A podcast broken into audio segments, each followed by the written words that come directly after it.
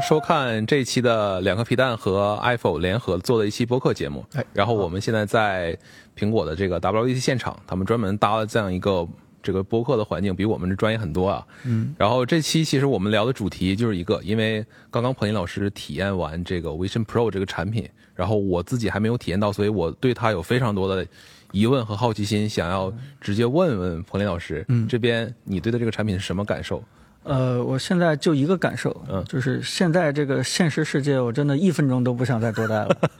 啊，我我我就想沉浸在那个 Vision Pro 的虚拟世界里边去了啊，还是非常兴奋。呃，也觉得呃机会还是挺好的。嗯，整个过程的话，我觉得呃大家如果没有机会的话，可以简单听我大概说一说整个这个过程，因为在很短的时间之内，我体验了特别特别的多东西，好吧？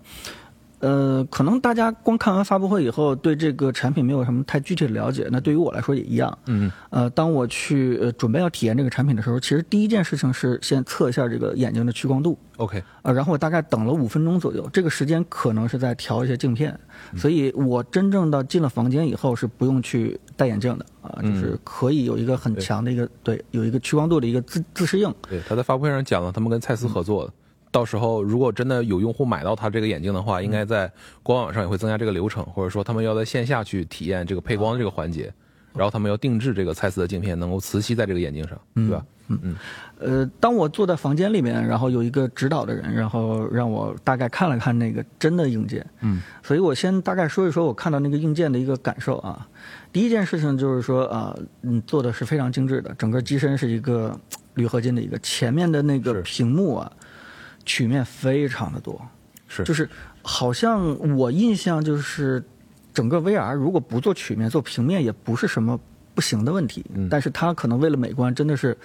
呃曲面非常多，我估计良率就会很很低很低。对，而且它是基本上是一个超过九十度的那么一个三 D 的弯折，然后跟铝合金的这个中框可能直接接触，严丝合缝。我在那个展示区的时候，我们没有没有办法直接体验，但是我们看到了那个产品的细节，对。做的非常精致，一如既往的苹果那种感觉。对，嗯，然后它整个是三部分的一个结构，除了这个眼镜的主体和那个连杆儿，也就是有电源那部分之外，嗯。然后它剩下的是一个可以拆下来的一个呃这个眼罩，嗯，然后后边的和后边的这个有弹性的这个对，绷带，所以呢，整个这个组合完了以后，我戴上的过程其实是非常顺利的，嗯，啊、可能就稍微要捋一下这个线啊，其实把那个过去以后呢，戴上去是非常顺利的。哎，这个部分，嗯，它有其他的就是可替换的大小号尺码的这个部分吗？呃，应该是有，嗯，但是你可能你可能戴的时候一次性就就对对对，就已经很合适了。然后戴上去以后呢，需要这个用旋钮稍微调节一下松紧度，来适合自己的这个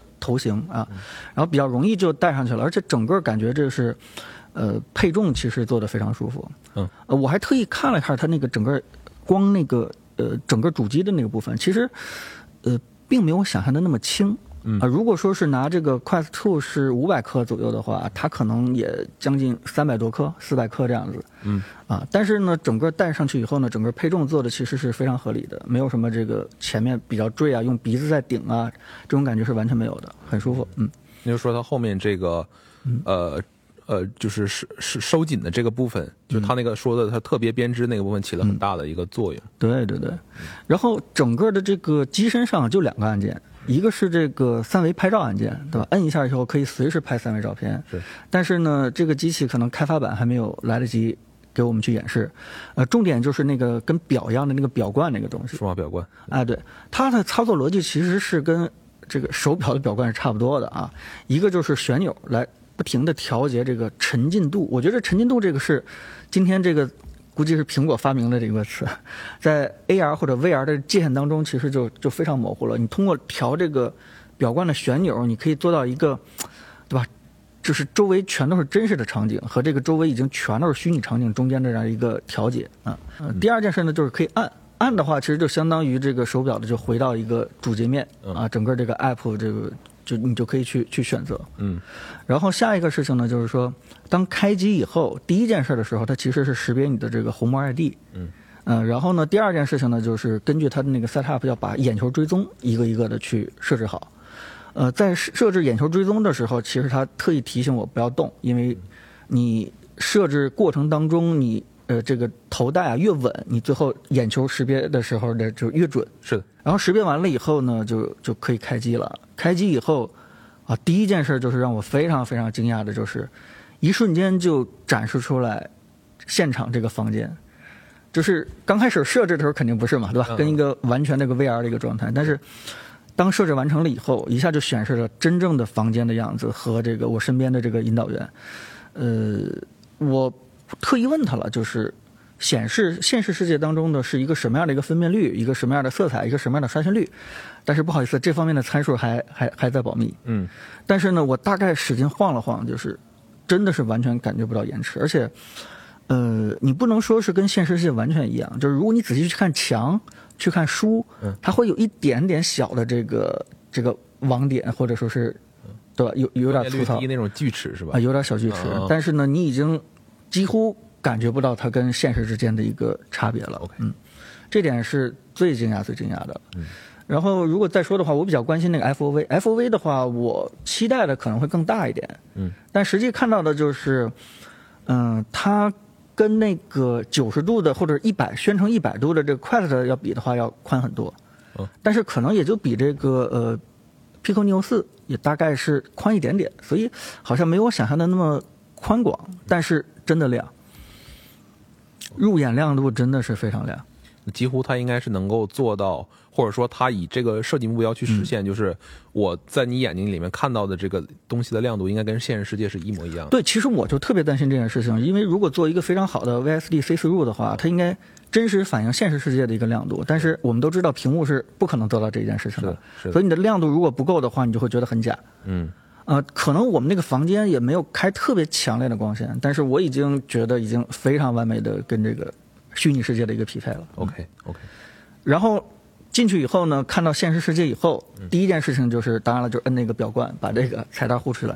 完了，第二件事情就是教我们三个手势。其实说三个手势就一个手势，就是你双击，就是捏指，就是一个确定。剩下的就是你捏住以后往上甩，还是往左甩，还是往右甩了。啊，这样的话，再配合你的这个眼球追踪，你看任何一个按键，嗯，只要在不经意的小的地方，轻轻的这个捏合指一下，就是一个确定，嗯嗯。然后那个，如果你看的那个最底下那个状态条，哎，你捏合指以后就可以随意的去拖动，啊。然后那个，如果你看到内容中间的话，你直接用这种捏合指往上一甩，它直接就是下滑。嗯，这些在发布会里面其实也有镜头介绍它这些基本操作。对，嗯，就这件事情就是让你，就是非常的自然，就是完全没有任何的这个学习成本。大概也就说了一下以后，几秒钟之内就进入到状态了。嗯嗯，然后整个界面的话，它是一个新的一个 OS。嗯，我不管它叫什么东西啊，反正，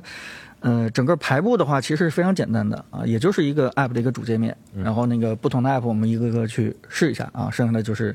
呃，简单的调整，它主界面出来的时候是完全基于现实空间的，它并不像我们之前体验那种 VR，是一个完全虚拟空间当中出来一个菜单。是的，它这个位置其实真的是有厚度，并且是跟着这个屋内的光线在在在有调整的，就是当你从这个灯光下面调到别的地方的时候，你会发现它上面的光线是变化的，啊，就非常的真，你知道吧？那你又问他们这个东西是用光锥做的吗？啊啊，这个没问，因为我之前在那个跟少数派那边录的一期播客的，我们聊预测的时候，我就聊到过，就是他们的这个 M 二芯片可能是一个，就是一个改款或者说是一个那种小改版的芯片，然后它里面可能有光锥模块。嗯，然后我当时猜，因为呃，macOS 的那套新的视觉图标在 Big Sur 那个时候，就是一套新拟态的那种图标，它就是想要在一个二 D 世界中展示一出展示出那种呃。不同形式的那些光影，嗯，然后它落在这个产品的和落在这个系统上，它就自然而然应该表达成这个样子。尤其是啊，就像你刚才说的那点，它应该能够跟随跟随着环境的光线的不同，然后产生产生出不同的光影的变化，这才让你感觉到这个东西是融入真实世界的，它就是应该是真的。嗯，对。呃，然后我第一个体验的就是说，其实就是打开几个 app，然后把它平放在。房间的每个地方，嗯，我大概打开一个照片，然后估计大家能想象，然后打开一个 Safari，然后再打开一个别的什么 app，聊天那个 app，嗯，嗯，很容易的就用刚才的手势把它拖到左边，拖到右面，然后就布满了整个房间。哎，这儿我有一个小问题，就是我在发布会上看到一个细节，就是它在拖动这个界面的时候，它下面那个导航条，嗯，它不是一个完整的条，它有左边有一个点儿，啊。有，注意到吗？那是关闭哦啊。你看着左边那个点儿的话，再确认一下就关闭了 OK OK 明白啊。你看着那个条，然后捏住它就可以左右的去去调整哦，明白了啊，了因为它没有返回和关闭这个手势哦啊，所以它靠这个这个这个点来来做返回和关闭。OK OK 好呃，整个这个窗口布局，我觉得可以随意去调远近、前后、大小都没问题。但是有一件事是非常惊讶到我的，就是 Safari 里边浏览一个网页，然后是完全可以清楚的阅读其中的字的，并且一点儿都不累。你昨天我们我们还在聊这个事儿，你说有可能看网页不会那么清楚的。对，就是我在别的 VR 里边就看那个页面上的字啊，简直是一种煎熬，因为你你会盯住那个细节看，而且我们这种天天测屏幕的人会非常在意那个边缘的那个细节。锯齿是不是锯齿，嗯当然它锯齿会有，但是完全不影响这个你的阅读 OK 嗯、而且这件事还没有惊讶到我，最惊讶到我的你知道是啥？嗯就是你盯住其中的一个单词，然后你捏合竟然可以精准的选中其中的某一个单词，而且我盯的还是那个“爱”的一个字母的那个单词。当我盯住那个“爱”字母的时候，我简单呃按下确定以后，直接就定位在那个“爱”字母那块儿。你往后想拖几个字符，就直接给你拖几个字符。所以，所以这点是当时我我一下就就就惊到了，就是，呃，不光是显示的非常的清晰和细腻，并且你的眼动追踪也是定位的非常非常的准确。嗯啊，当然我赶快就拿我的手机拿出来看，能不能像你预测里边说的似的，回个微信，嗯啊，完全没问题。当你的手机或者 iPad 有任何工作要做的时候，你完全不用把它给摘下来，你就可以在里边就就就生活生活下去了。是因为分辨率又够高，然后没有延迟，对，就跟你在现实世界中操作任何东西是一样的。啊，对对对。嗯然后这个普通的这个照片体验完了以后呢，就开始给我们看一些这个，嗯、三维立体照片。三维立体照片我们没有试那个拍摄，但是它有些拍摄拍摄好的。嗯嗯，又是一次惊讶到我，因为一个小窗口展示一个普通照片，这个大家谁都知道，对吧？但是突然展示一个立体照片的时候，片一下子就不一样了，因为你前面这这这些朋友可能在跟你聚餐呀、在跟你这个聊天啊，你会发现这个谁离你的远近，你会非常的清楚。是怎么做到的？啊、我也不知道，他应该用自己的那个 lidar，然后直接去去探测那个物体的距离，然后直接就拍下来。具体在体现在哪儿呢？我就我不是很理解。嗯，就好比你前面就是就是你的孩子和你这个嗯嗯你孩子的朋友，大家在这过生日，就是前后错落有致这样的一个三维的一个场景。嗯，然后这个马上再划过去，其实是一个三维动态的一个视频，就相当于他们在吹蜡烛，他们在点篝火，就整个过程全都是动态的，就是完全就呈现在你的眼面前。所以它是通过双眼视差的这种人人本身会有自然而然的这种感觉，然后让你对感觉到你目前看到的这个画面，它是有景深的。有景深的，有立体的，对。而且我当时其实看完了以后，我特别担心一件事儿，就是立体照片啊，嗯就是我担心它跟那个我现在的房间的现实之间就没有一个过渡和结合。嗯但他给我演示这两张照片，就是主体是这些朋小朋友们人，但是周围跟现实世界当中就就模糊化了，就中间有一个比较自然的一个过渡，嗯，就不会你拍一个照片，然后周围就全都是那个你那你那个场景。明白。明白所以感受非常好，就相当于，呃，孩子过生日吹蜡烛这个经典场景，可能永远就停留在那个那那个瞬间了。嗯。嗯啊，完了以后还有一种，其实就是，呃，全景照片是普通 iPhone 是可以拍出来的，是。但还有一种是真的这种沉浸式场景的话，那可能是用苹果的专业设计师拍出来的，就是相当于你周围真的是置身在一个大山里面、树林里面，或者雪山里面，或者说前面是一个湖，整个东西都是动态的，水在动，鸟在飞，然后周围的环境音效可以把你周围的声音全都给采出来。嗯啊、这个时候就可以看那个调那个表冠的沉浸度的那个对。那个那个厉害了，就是到底你要要多少 FOV？哎，对对对，就是这意思。你你如果是调到全的话，你会发现啊，前后左右全都是这个场景，嗯你就在里面就可以心情非常舒畅的做瑜伽呀，或者说是唱歌啊，或者想干什么干什么是。啊。但如果你想调小一点的话，可能就是前面这这一小部分。嗯，刚才举的这两个场景都是跟沉浸这个词很关相关的，也是他这个眼镜可能主打的其中一个方向。嗯嗯呃，后面就是说，就是不光是这样一个场景，它还可以有个视频。就是整个从一个点，然后一个球爆发出来，然后最终环绕在你的身边周围。啊，他每讲那个每一个画面，念是吧？是像冥想、正念那种感觉。啊，对对对，正念那样它一下，他一下让你所所有的那个视野里面充满了他的那个图图形的那个效果。对，呃，非常有这个环绕和这种参与感。当然，后面演示一些这个什么看《阿凡达》的这种立体电影啊，或者这这就是非常简单的一件事情了。是，那是像现成的内容。对，想控制多大控制多大，无非就是又一次感受到啊，真的很亮，真的很清楚。是，嗯，我们刚才在外面的时候听那个陆川导演讲，他也是体验过的。嗯他说他在这个东西上看他自己的拍的那些电影，就是他自他的反馈是他从来没有在这样呃任何一个戒指上看到过这样的效果、清晰度和亮度。对我我相信这个这个 app 适适配应该不难，就不光是这个 Apple TV，应该国内的一些这个是的，应用应该应该也很容易去适配这个东西，所以大家可以特别期待这个这个事情嗯。然后如果说在后面的话，其实就是嗯一些这个更立体的东西的一些展示了。嗯呃我我觉得我挑几个重点去说吧，因为我体验的东西确实太多了。一个是 FaceTime 通话，嗯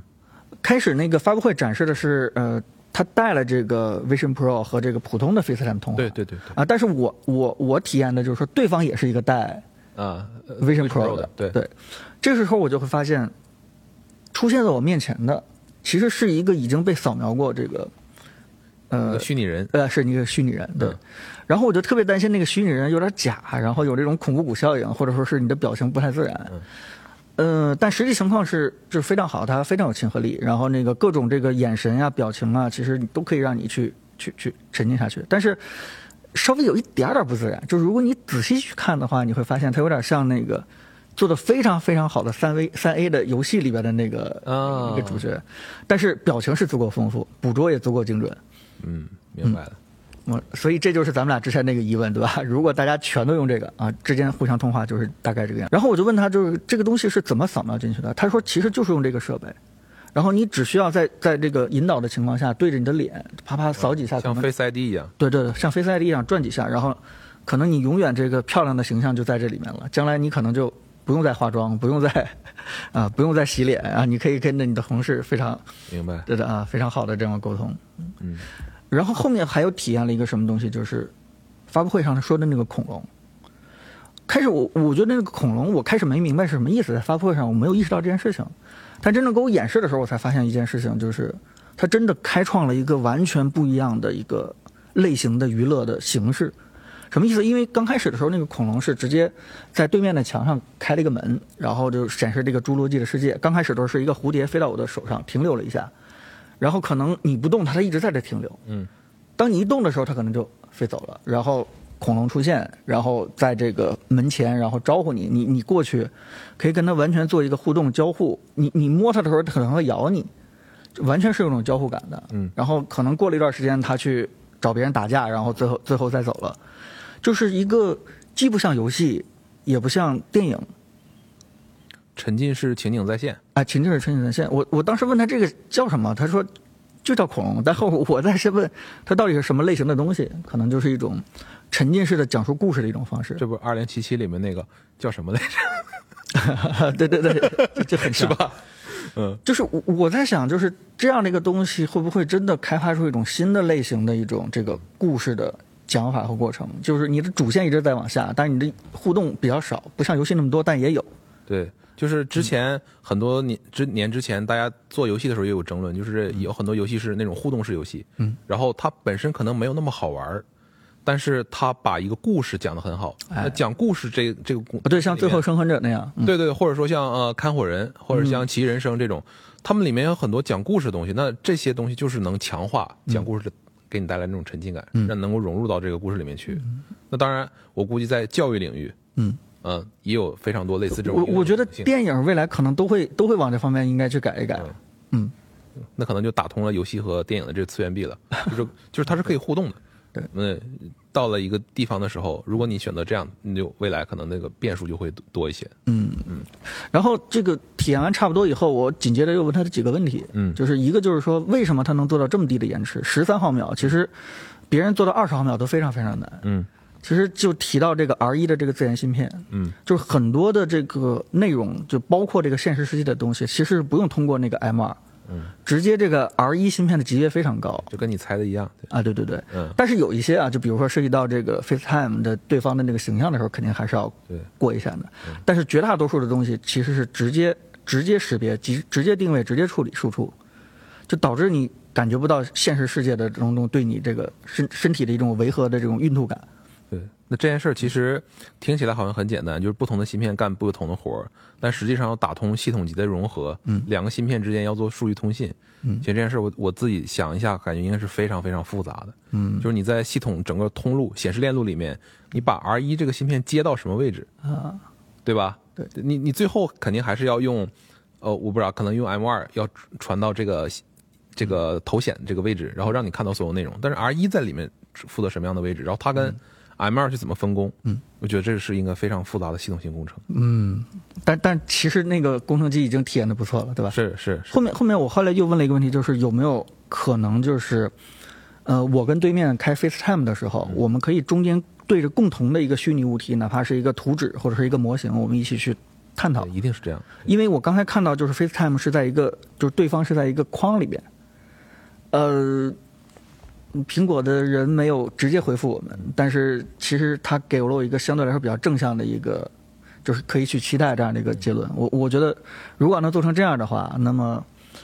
当时我测那个 Hololens 的那种杀手锏的应用，其实也完全可以可以解决了，可以替代了。你就说，可能他未来就不是一个框里面框住一个人，而是这个人真的走出来，真的走出来，很有可能是这样，可以可以期待这件事情。嗯，OK，嗯，别的一些。具体的技术参数，比如说我问他，就是说，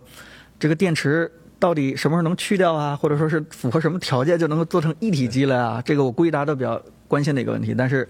人家也不给预测，对吧？我我们不太去聊这个未来这个产品的情况。我我觉得对于第一代产品来说，这些东西都有点稍微可能吹吹毛求疵了。我认为这个产品最重要的就是你刚才讲的两点，第一个是 see through，嗯，就是我透过的时候，我能不能让让我真的能够感觉到这是我看到的真实世界，嗯，然后第二就是交互。你识别的这套东西是不是能够简单直接，然后让我能够在不同的正确的操作中间强化我的自信心，嗯，让我能够感觉到我以后我可以所有东西都用这样的一套手势或者交互来去操作。我觉得这两点做到了之后，包括你后面讲到的内容啊，然后头显的效果啊，这些都是我感觉顺理成章，应该都是没有问题的。嗯，这样的话就保证了这一个产品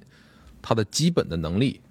是有保证的，那就。能够给一个整个行业一个信心，就是大家这个开发者愿意来这个生态里面去共建整个的内容体系。嗯，就是这个东西如果做到了，我觉得至于说电池啊这些部分，我觉得后面的产品可以慢慢去优化。可以慢慢说，对对。而且就是不光是我刚才体验的本级的一个东西，我觉得有一个嗯都不一定要锦上添花，就是它本身其实已经做的很强了，但是它又把另外一块地方其实做的也不差，是什么呢？就是呃人与人之间的这种社交和交互。嗯。嗯，本来那个 iSight 其实是我我问他那个我在看一个全景图片的时候，你看我是什么样子啊？他说这个演示机还没有来得及去演示这个事情。但是我发现，当我看一个完全沉浸的这个场景的时候，然后隐隐约约看看到好像这块坐着一个人，但是当你盯到第二秒、第三秒的时候，它就显现出来了，就是就是你你你就可以。就你就可以跟他去做交互了，就是你再怎么沉浸，也不会影响到你现实之间的这样的一个交流。对，对，就是我们之前讲的嘛，就是苹果做这种头戴式设备，它不会做一个把你封闭在一个虚拟世界的一个头盔，嗯，它一定是能够双向这种连接、双向的这种透视，嗯，那其实我是非常关心这个问题，就是它那个眼睛的。